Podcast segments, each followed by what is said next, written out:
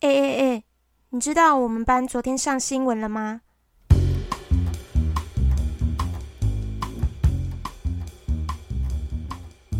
大家好，欢迎收听，可以听十五次。天哪，我居然已经一个多月没更新了。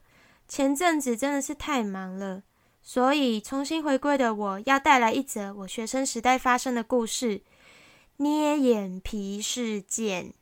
那我们就开始吧。这个故事要从十几年前那个淳朴的校园说起。主角是我们班的国文老师，同时也是我们班的班导。大家应该都有过这样的经验，就是班导教什么科目，就会要求他自己班的学生在这个科目上的成绩要好上加好。我们班导当然也不例外，不只有正规的国文课可以上，像是一些自习课，甚至是回家作业，班导都会多给我们一些学习国文的机会。而说到国文课，大家应该都有相同的记忆，就是要默写注释、默写诗词、抽考成语、小考卷等等杂七杂八。总之就是有各种考试啦。那在这么多的考试下，老师当然不可能全部都自己批改，因此通常在考完的当下，就会直接传给后面的同学一起批改。虽然老师没有亲自批改，但所有考卷跟小考本都会收回去他那里，而他也会在每天放学的时候检查负责批改的同学有没有认真改，有没有少批改或是批改错的地方。毕竟大家也知道，有些字看起来虽然很像，但是部首就不一样。于是，捏眼皮的处罚就诞生了。如果被老师发现批改的同学有出纰漏，也就是你眼皮没改到的话，老师就会捏你的眼皮。你错几个，他就捏几下。大家多少都有被捏过，毕竟考试那么多。我先说，这个捏眼皮其实体感上是不会痛的，因为老师实际上就是把你的眼皮拉起来摇一摇，并不是真的往死里捏。毕竟，老师本来就只是想用这个举动来提醒大家改考卷的时候要看清楚。但是在那个已经明定不能体罚的年代，就算没有造成多少痛觉，这种直接接触学生身体的行为，确实也是蛮不合理的。不过当时大家也没有想太多，就这样被老师捏了一两个月，直到那一年冬天的某个星期一。那天早上，老师进到教室后，先是不发一语，然后说：“我真的没有想到，我教书二十几年会碰到这种事。”接着就开始痛哭。有很多人跟我一样一头雾水，完全不知道发生了什么事。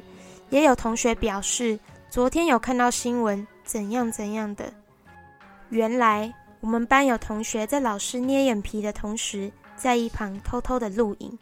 然后放到了无名小站上，对，就是那个已经消失的无名小站。后来 TVBS 的记者看到，就问同学可不可以发新闻。没记错的话，当时这两位同学其实都还蛮不爽班导的，所以也很阿萨里的请记者报道。于是就在星期天晚上九点多的时候，TVBS 报了这个独家新闻。虽然新闻没有明说是哪一个学校，但因为大家都穿着学校的制服，一下就看得出来这里是哪里，还看得出来是有三个同学站在讲台前，轮流被老师捏眼皮。总之，星期一的时候，我们班气氛非常凝重，当天还紧急召开了家长说明会。由于我们班导算是很厉害的老师。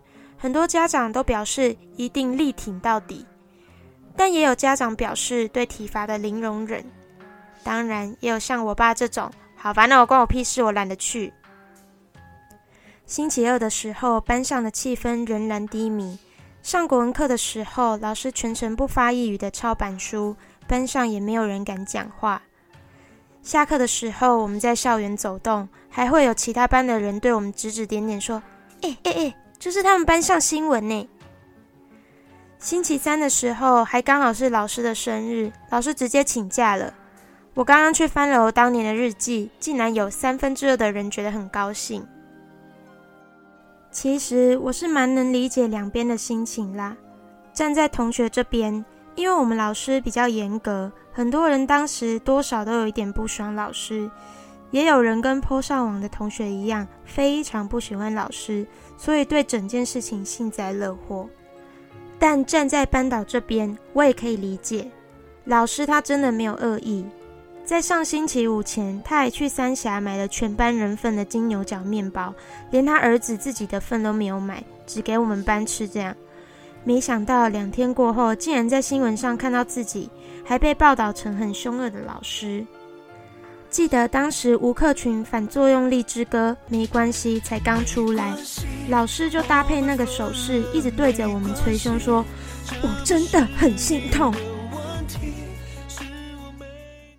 不过学校这边也是站在班导这里的，毕竟他真的教了很久，而且声誉一直都很好，所以其他老师都有表达出对我们班导的慰问。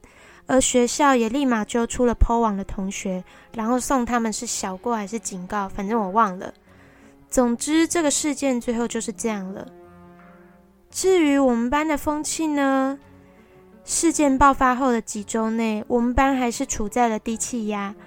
不过后来刚好就接着寒假了，等到再次开学的时候，可以感觉到老师已经逐渐走出来，而大家也就这样渐渐忘记了这件事。